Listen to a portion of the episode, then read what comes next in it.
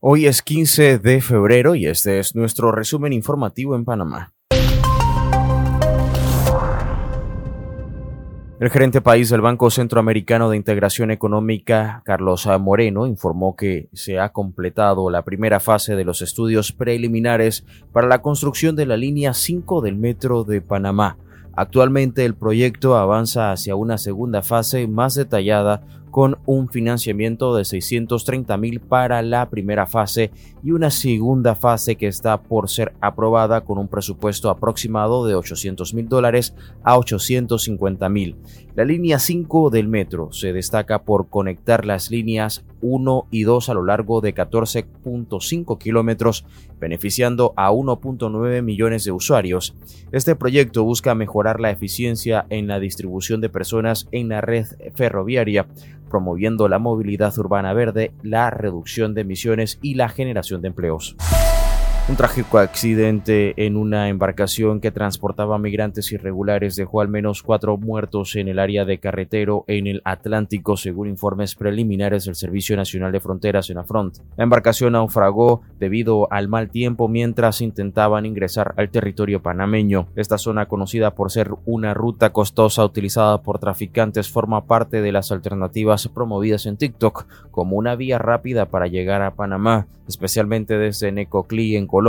Tras el naufragio, Senafront desplegó patrullas de búsquedas y coordinó con autoridades para recuperar cuerpos, rescatar sobrevivientes y perseguir a los traficantes. La travesía por estos pasos migratorios irregulares sigue cobrando vidas, destacó la nota de prensa de Senafront.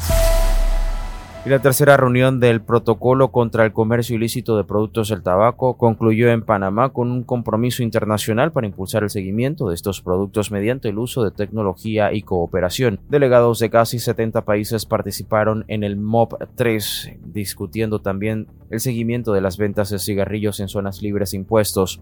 Aunque no se tomó una decisión sobre este tema, la reunión destacó la importancia de rastrear la ruta de producción a mercados para evitar el comercio ilícito de tabaco.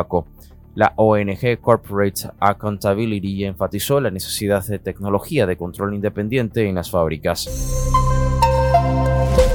En el segundo mes del mandato de Javier Milei en Argentina, la inflación anual alcanzó un alarmante 254%, superando el 211% del mes anterior y 160% de noviembre, según el Instituto Nacional de Estadística y Censo. Este aumento afecta especialmente a los alimentos, con incrementos interanuales de 254,2% y 296,2%. A pesar de una ligera desaceleración mensual del 20,6%, la inflación sigue siendo elevada. Las políticas de devaluación del peso y recorte de subsidios implementadas por Javier Milei han contribuido a la situación. Aunque el gobierno prevé una desaceleración gradual, el riesgo de aumento de la pobreza persiste, superando actualmente el 40%. El Fondo Monetario Internacional pronostica una contracción del 2,5% en la economía argentina para este 2024. Hasta aquí nuestro resumen informativo para hoy 15 de febrero. Gracias por escuchar y por compartir. No olvide seguirnos y también recomendarnos a sus conocidos.